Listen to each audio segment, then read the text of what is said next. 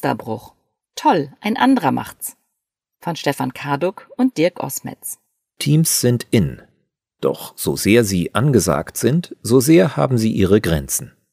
Oftmals sind sie einem Expertengremium oder einer arbeitsteilig organisierten Gruppe sogar unterlegen. Statt über Teamzusammensetzungen nachzudenken, sollten sich Unternehmen daher genau überlegen, wann Teams überhaupt nötig sind. Seit Februar 2022 wird man notgedrungen wieder täglich mit militärischen Themen konfrontiert. Mit Analogien zwischen Führungs- und Organisationsfragen einerseits und dem Militärkontext andererseits ist es so eine Sache. Und doch wollen wir ein Beispiel aus dem militärischen Umfeld geben, da diese Geschichte gut illustriert, was ein schlagkräftiges Team auszeichnet. Klug degradiert, die Situation entscheidet. Es war einmal eine US-Spezialeinheit im Vietnamkrieg, die im Vergleich zu ihren Nachbareinheiten erstaunlich wenig Verluste zu verzeichnen hatte.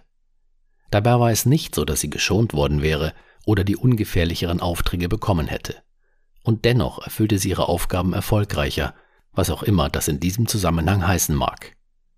Die vorgesetzten Kommandeure konnten sich dies nicht erklären. Erst nach mehreren Nachfragen und der Zusicherung, keine disziplinarischen Folgen fürchten zu müssen, selbst wenn man gegen Befehle und Hierarchien gehandelt haben sollte, erklärte sich der Einheitsführer. Nachdem er den jeweiligen Einsatzbefehl erhalten hatte, kam die Einheit wie üblich zur Befehlsausgabe zusammen. Dann jedoch warf jeder Soldat, vom Führer bis zu den Mannschaftssoldaten, sein Dienstgradabzeichen in die Mitte, und die Gruppe entschied, wer welche Rolle, wer welche Führungs- oder Spezialaufgabe im bevorstehenden Einsatz übernehmen sollte. So konnte es durchaus sein, dass die Hierarchie komplett auf den Kopf gestellt wurde. Am Ende der Mission wurde dann eine Nachbesprechung abgehalten und analysiert, was gut und was schlecht gelaufen war. Selbst wenn diese Episode gar nicht oder nur so ähnlich stattgefunden hat, trotz intensiver Recherche konnten wir sie nicht verifizieren, das Beispiel zeigt, dass echte Teams erfolgreicher sein können als herkömmliche, arbeitsteilig zusammengestellte Gruppen, in denen die Führungskraft die Befehle gibt und an der einmal festgelegten Zusammensetzung mit den entsprechenden in Friedenszeiten definierten Aufgabenbeschreibungen festgehalten wird. Ganz offensichtlich geht es bei einem Team also darum, die Zusammenstellung von Menschen in einer Gruppe konsequent der Problemsituation und den jeweils benötigten Fähigkeiten anzupassen. Diese Erkenntnis bedarf jedoch noch einer Schärfung, weil derzeit viel von wechselnden Rollen ein und derselben Person gesprochen wird und schon unser Alltagsverstand nahelegt, dass Aufgaben von jenen zu erfüllen sind, die diese am besten beherrschen. Nichtsdestotrotz wird darüber geforscht, wie Teams zusammengesetzt sein müssen, um gut zu funktionieren. So wurde herausgefunden, dass zum Beispiel eine gleichmäßig verteilte Interaktion zwischen den Teammitgliedern wichtig ist, ebenso wie der Frauenanteil in Teams. Bereits in den 1970er Jahren hat Irving Janis das Groupthink-Phänomen erforscht. Es zeigt auf, dass Entscheidungen von kompetenten Spezialisten im Team schlechter ausfallen, als wenn sie diese alleine getroffen hätten. Der Grund ist die Anpassung an die erwartete Mehrheitsmeinung. Aus unserer Sicht sind das wichtige und erhellende Forschungsergebnisse, doch für die Praxis muss auch die Frage gestellt werden, ob und wann ein Team benötigt wird, beziehungsweise ob und wann arbeitsteilige Einzelkompetenzen zielführender sind. Noch längst kein Team, Netzwerke, Gremien und Co. Doch was ist überhaupt ein Team? Seinen Ursprung hat der Begriff im Englischen und meinte dort ursprünglich Mannschaft, Arbeitsgruppe, aber auch Nachkommenschaft, Familie und Gespann. Im Organisationskontext ist Team entweder gar nicht oder höchst unterschiedlich definiert. Dennoch wird der Begriff inflationär gebraucht, weil er für das Zeitgemäße jenseits der klassischen Hierarchien steht und gegen Teams niemand etwas haben kann. Es lohnt jedoch den Teambegriff von verwandten Konstellationen, in denen Menschen gemeinsam Aufgaben lösen, abzugrenzen. Es gibt Gruppen von Menschen, die zufällig oder gewollt zusammenkommen. Man kann sich in Netzwerken aneinander mal lose, mal fester zusammenfinden.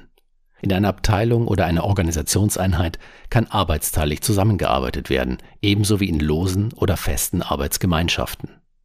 Etwas anderes sind Gremien. Sie werden dann gebildet und sind im Grunde auch nur dann nötig, wenn etwas zu entscheiden ist. Die banale Voraussetzung dafür ist, dass auch etwas Entscheidbares vorliegt und sei es auch nur, dass zwischen mehreren definierten Optionen, die nebeneinander existieren, abgewogen werden muss. Aus unserer Sicht verdienen weder sich spontan oder geplant formierende Netzwerke, kooperierende Gruppen innerhalb der Hierarchie, Arbeitsgemeinschaften oder eben Gremien das Teamattribut. Von einem Team lässt sich erst dann sprechen, wenn eine Gruppe von Menschen auf ein Problem trifft, für das es zuvor noch keine Lösung gab. Dabei ist es unerheblich, ob das Problem selbst gemacht bzw. selbst gewählt oder von außen vorgegeben ist. Teams entfalten aus unserer Erfahrung ihre Stärken genau dann, wenn es darum geht, unsichere und insbesondere ungewisse Situationen zu meistern. Damit sind wir wieder bei unserem Eingangsbeispiel. Die Einheit wurde in dem Moment zum Team, als nicht klar war, was auf sie zukam. Im sogenannten Friedensbetrieb, an den sich der eine oder die andere aus Wehrdienstzeiten noch erinnern mag, war ein Team nur selten gefordert. Hier galt es, etwas zu lernen, was andere zuvor bereits gelöst hatten. Wie man einen Panzer fährt, aus einem Flugzeug springt, seine Waffe handhabt und wie man im Verbund mit den anderen Soldatinnen und Soldaten eine Stellung ausbaut und dann auch verteidigt. Für all das ist kein Team notwendig. Die Herausforderung, so groß sie auch sein mag, beschränkt sich auf die Anwendung von verinnerlichter Theorie, auf die Umsetzung klarer Regeln in die Praxis. Teams jedoch werden erst dann gebraucht, wenn, meist bedingt durch den Feind, aber auch in Situationen der Amtshilfe bei einer Flutkatastrophe, Situationen entstehen, die von Unsicherheit oder Ungewissheit geprägt sind. Dessen waren und sind sich viele Militärs übrigens bewusst. So sagte Helmut Graf Moltke bereits Ende des 19. Jahrhunderts, kein Plan überlebt die erste Feindberührung. Und formal gibt es in der Bundeswehr seit ihrer Gründung das Prinzip des Führens nach Auftrag. Das bedeutet, es wird ein zu erreichendes Ziel definiert und es bleibt den Soldaten in der Situation vor Ort überlassen, wie es erreicht wird. Anders als beim Führen nach Befehl. Hier wird gemäß Vorabbefehl festgelegt, wie genau jeder Einzelne vorzugehen hat. Wie schwierig es ist, dieses sinnvolle Prinzip des Führens nach Auftrag auch als Team umzusetzen, zeigt folgendes Beispiel. Lebensgefährlich, Ungewissheit negieren. Vor einigen Jahren führten wir ein Interview mit einem Hauptmann der Kommando Spezialkräfte KSK. Er war einer der ersten KSK-Offiziere, der dieser 1996 gegründeten Spezialeinheit angehörte. Die Bundeswehr war bis dahin kaum einsatzerfahren und kampferprobt.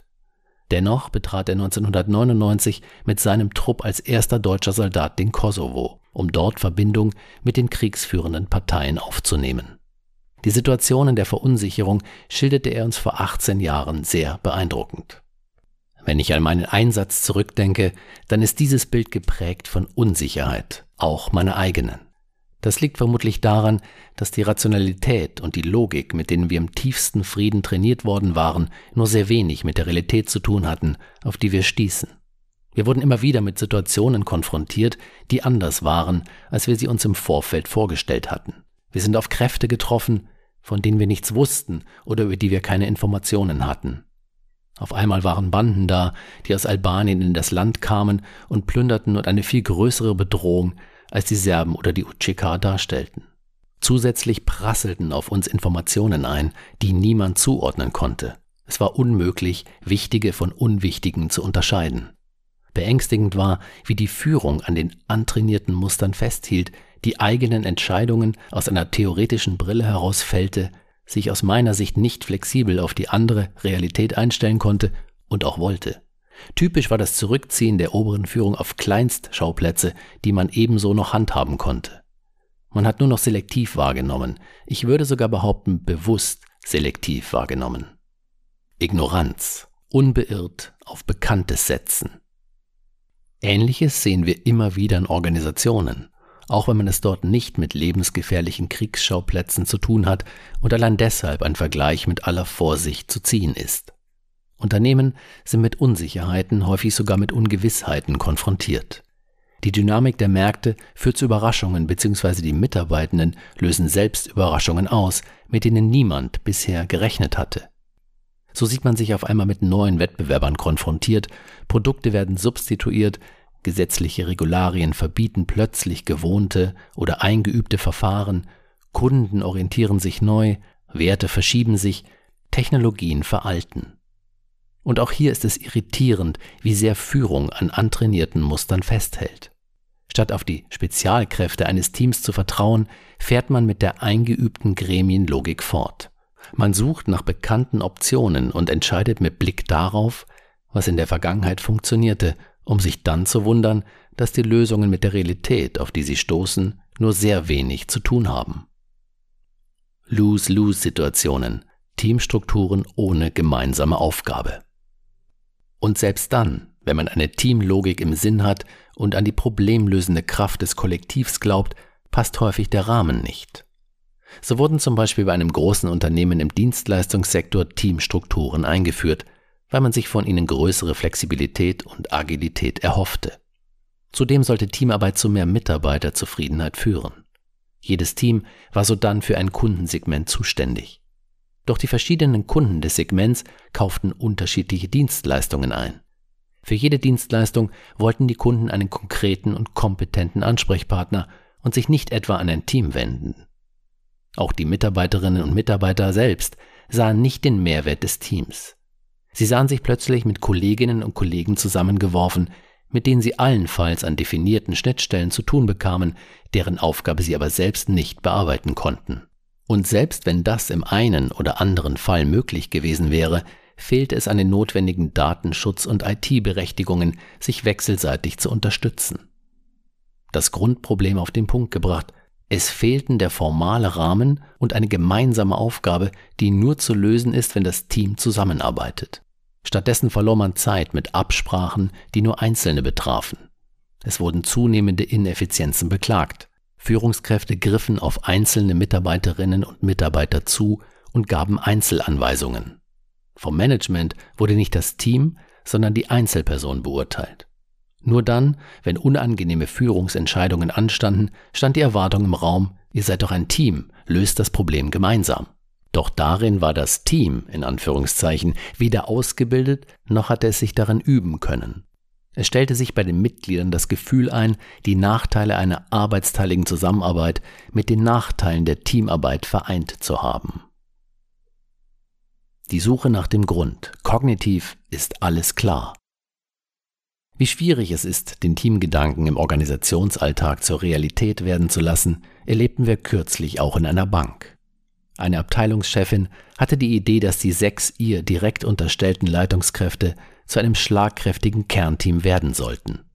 Die Potenziale der Directs sollten im Zusammenspiel der individuellen Persönlichkeiten und Kompetenzen besser genutzt, strategische Entscheidungen gemeinsam getragen werden. Die Leitungskräfte unterstützten die Absicht der Abteilungsleiterin. Nun ist es eine Binsenweisheit, dass ein gemeinsames Nachdenken über Themen unter Nutzung verschiedener Perspektiven einem isolierten Nebeneinanderarbeiten in Silos vorzuziehen ist.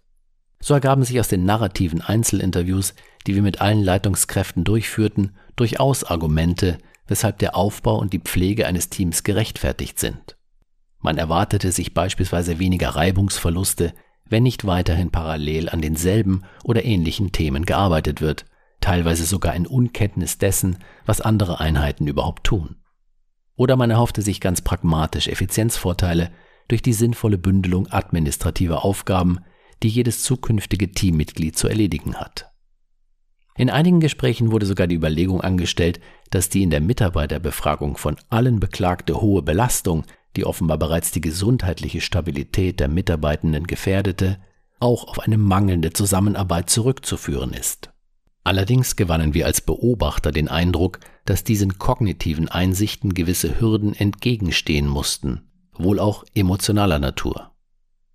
Gartenarbeit alleine, Strategiearbeit gemeinsam. Im vorliegenden Fall hatte es noch keine vertiefte Auseinandersetzung mit der Frage gegeben, welchen wirklichen Vorteil sowohl die Teamleitungen als auch deren Mitarbeitende davon haben, wenn alle das Big Picture im Blick haben und sich dafür verantwortlich fühlen. Welche Themen sollten zwingend gemeinsam bearbeitet werden und weshalb und mit welchem Nutzen? In welchen Fällen sollte man ehrlicherweise nicht in den Teammodus wechseln, sondern ganz bewusst als Einzelkämpferin arbeiten? Kann ein Team, das quer zur hierarchischen Aufbaustruktur liegt, überhaupt als Team funktionieren? Und wenn ja, in welcher Priorität zu den Einzelverantwortlichkeiten? Wie wird damit umgegangen, dass durch die Zusammenarbeit im Team vielleicht kurz- bis mittelfristig die Effizienz zurückgeht? Kurzum, es stand die Forderung nach einem Team im Raum, ohne sich die entscheidenden Fragen gestellt zu haben. Wenn diese Klärung ausbleibt, besteht die Gefahr, dass das Kernteam ein lebloses Artefakt bleibt, das vermutlich in Kürze von einem neuen abgelöst werden wird. Und es kam noch eines hinzu. Die zukünftigen Leitungskräfte waren nicht bereit, sich das Warum zu suchen, man wollte es stattdessen geliefert bekommen. Eine intensive Beschäftigung mit dem Warum scheint aber auch aus einem anderen Grund angeraten zu sein.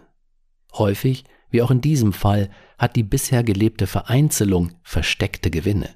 Anders formuliert, ein funktionierendes Team könnte zu emotionalen Verlusten bei einzelnen Mitgliedern führen.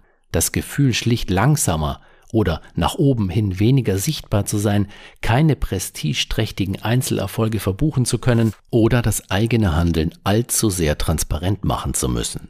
Dialoge über diese und ähnliche Befürchtungen wurden bislang kaum geführt. Angesetzt wird nun an zwei Stellen, an den Strukturen ebenso wie an den Menschen. In struktureller Hinsicht erhält das Kernteam einen klaren Rahmen, für welche Art von Problemen es zukünftig gemeinsam zuständig ist. So wurde festgelegt, dass zunächst nur für Herausforderungen mit strategischer Relevanz, also für komplexe Fragen, die von Ungewissheit gekennzeichnet sind, das Kernteam zum Einsatz kommen soll. Damit bleibt es weiterhin erlaubt, wertschöpfungsrelevante Aufgaben, die mit singulärer Verantwortung der Teamleitungen bestens erfüllt werden können, ohne Einbindung des Teams zu lösen. Dadurch wird auch rhetorisch abgerüstet, weil der Ruf nach einem Team nicht als unerfüllbare, für manche gar sozialromantisch anmutende und allzu mächtige Forderung im Raum steht. Es soll gerade nicht das Gefühl entstehen, man müsse künstlich zusammenarbeiten. Der zweite Blick, getarnte Ungewissheit.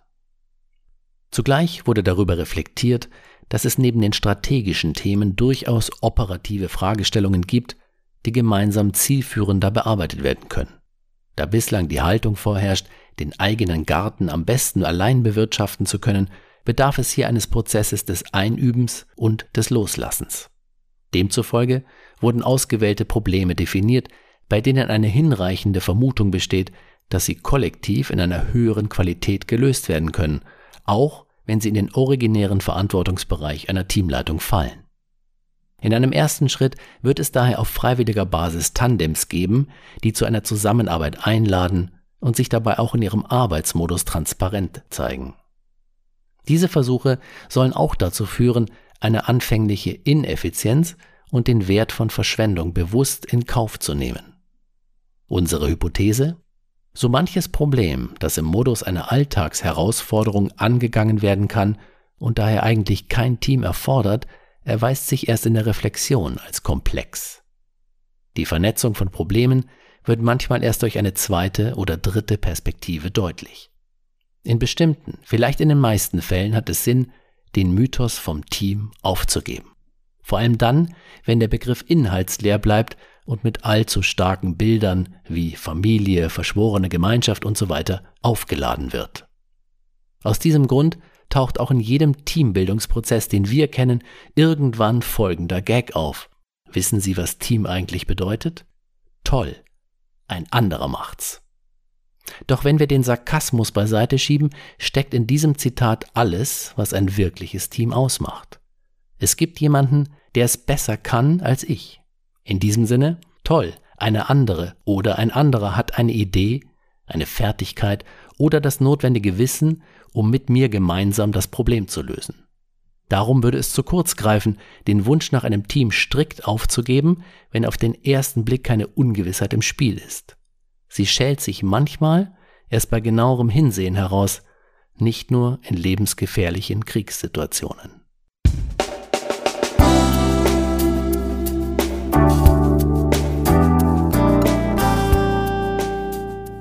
Sie hörten Musterbruch. Toll, ein anderer macht's von Stefan Karduk und Dirk Osmetz. Gesprochen von Stefan Karduk.